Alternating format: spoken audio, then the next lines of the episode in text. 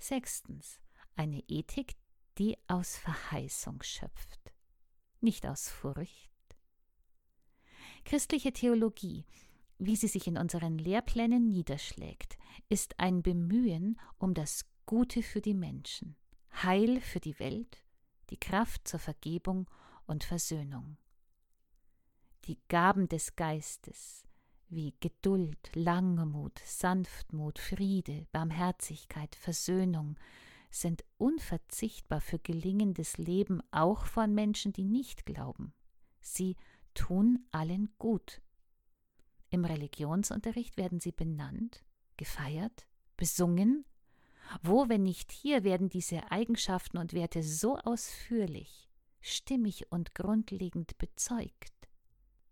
Religionslehrkräfte sind bereit, auch bei kritischen Anfragen ihre Haltung, ihr Bekenntnis, also ihre Konfession, reflektiert und begründet als Gegenüber den Heranwachsenden zur je eigenen Persönlichkeitsentwicklung zur Verfügung zu stellen.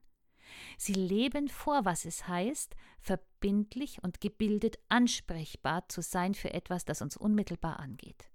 Dafür braucht die Schule Zeit. Dafür hat die Schule mit dem Religionsunterricht Zeit geschaffen und mit Religionslehrkräften besondere Fachleute für Inhalt und Vermittlung. Die Weltsicht der Bibel ist nicht illusionär. Sie sieht die Menschen mit all ihren Schatten, ihrer Bedürftigkeit, ihrer Erlösungsbedürftigkeit. Die Bibel, die Menschen, die Zeiten, nichts davon ist nett. Und doch verheißt sie den Shalom über den Weg der Vergebung und Versöhnung. Welch Botschaft für die Welt! Die Welt der Bibel spart den Gerichtsgedanken nie aus. Sie heißt nicht alles gut. Doch ihre letzte Vision ist immer das Heil. An dieser Perspektive des Shalom kann, auch wer nicht daran glaubt, eine positive, lösungsorientierte, lebensfördernde Grundhaltung erstreben lernen das Prinzip Hoffnung. Die biblische Theologie gilt dem Menschen. Sie sieht das Kind, den Bedürftigen, die Rechtlose, stärkt die Seelen. Das Ego, das nur um sich selbst kreist, wird befreit von diesem Incurvatus in se ipsum, Luther, hin zu einer offenen Zuwendung zu anderen und den Herausforderungen des Lebens voll Vertrauen.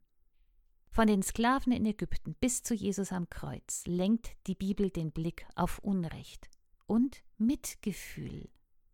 Wer irgendwann in der Schulzeit eine Geschichte hört und sich vornimmt, ich will nicht zu denen gehören, die unterdrücken, schlagen, töten, fängt an, ganz für sich das Gewissen zu trainieren. Der Zuspruch der bedingungslosen Liebe, ist in der Bibel nicht denkbar ohne Bindung und Zugehörigkeit, Verbindlichkeit, Treue. Befreiung zum Handeln zielt nicht auf mein Belieben oder Interesse, sondern ist untrennbar vom Auftrag und Anspruch dessen, der mich liebt und in den Dienst ruft,